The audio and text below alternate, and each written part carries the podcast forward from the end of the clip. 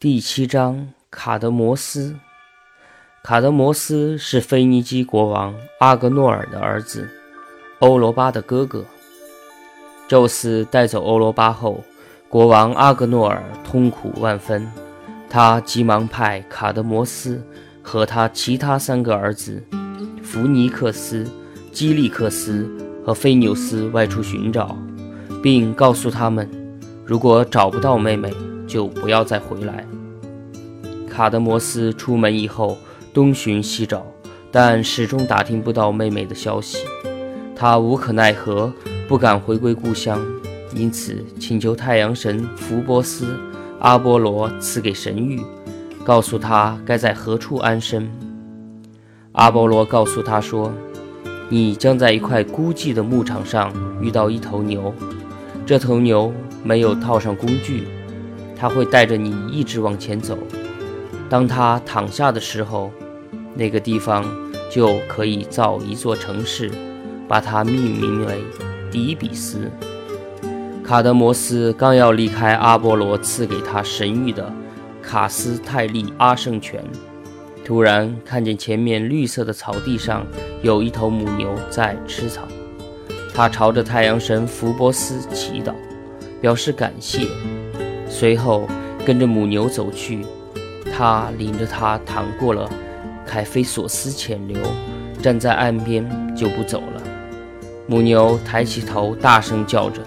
他回过头来，看着跟在后面的卡德摩斯和他的随从，然后满意的躺在绿草地上。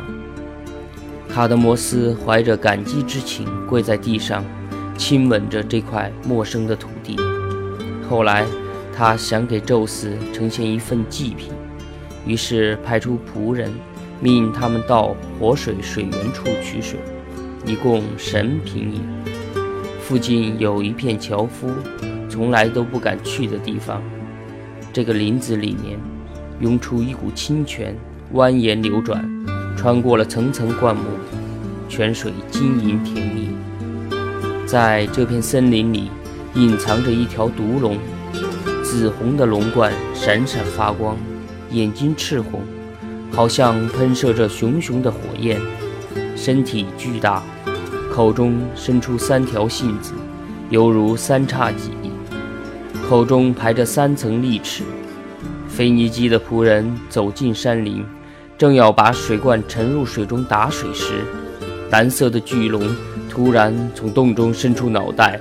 口出发出一种可怕的声音，仆人们吓得连水罐都从手中滑落了，浑身的血液像是凝固了。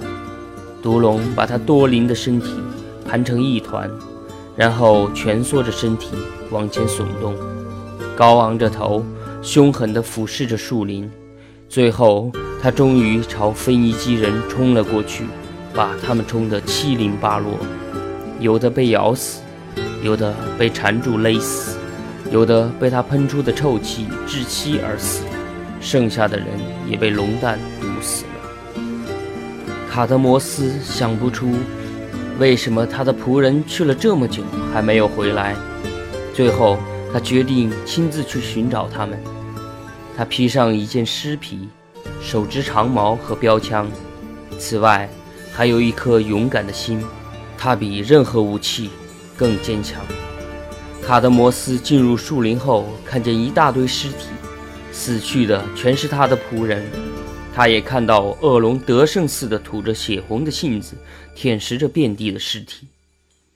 可怜的朋友啊！卡德摩斯万分痛苦。我要为你们复仇，否则就跟你们死在一起。说着。他抓起了一块大石头，朝着巨龙砸去。这样大的石头，连城墙和塔楼都能打穿。可是毒龙竟无动于衷，它坚硬的厚皮和鳞壳保护着它，如同铁甲。卡德摩斯又狠狠地扔出一杆标枪，枪尖深深地刺入恶龙的内脏。巨龙疼痛难熬，狂暴地转过头来，咬下背上的标枪。又用身体将它压碎，可是枪尖仍然留在体内。恶龙受了重伤，卡。德摩斯无畏的行动激怒了恶龙，他的咽喉迅速膨胀起来，喷吐出剧毒的白沫，他像箭似的冲来。卡德摩斯连忙后退了一步，用尸皮裹住身体，用长矛刺进了龙口。恶龙一口咬住了长矛，卡德摩斯拼命地用力抵住长矛，恶龙的牙齿纷纷脱落，终于。恶龙的脖子里流出了血水，但伤势并不严重，还能躲避攻击。卡德摩斯很难一下子就置他于死地，但是卡德摩斯越斗越勇，最后他提着宝剑，看准机会，一剑朝恶龙的脖颈刺去。这一剑刺得又狠又重，不仅刺穿了恶龙的脖颈，而且刺进后面一棵大栗树下。把恶龙紧紧地钉在树身上，恶龙被制服了。卡德摩斯久久地凝视着被刺死的恶龙。当他终于想离开的时候，只见帕拉斯雅典娜站在他的身旁，命令他把龙的牙齿播种在松软的泥土里，这是未来种族的种子。卡德摩斯听从女神的话，他在地上开了一条宽阔的沟，然后把龙的牙齿慢慢地撒入土内。突然，泥土下面开始活动起来。卡德摩斯首先看到一杆长矛的枪尖露了出来，然后又看到土里冒出了一顶武士的头盔。整个树林在晃动。不久，泥土下面又露出了肩膀、胸脯和四肢。最后，一个全副武装的武士从土里站了起来。当然，还不止一个。不一会儿，地下长出一整队武士。卡德摩斯吃了一惊，他准备投入新的战斗，连忙摆开了阵势。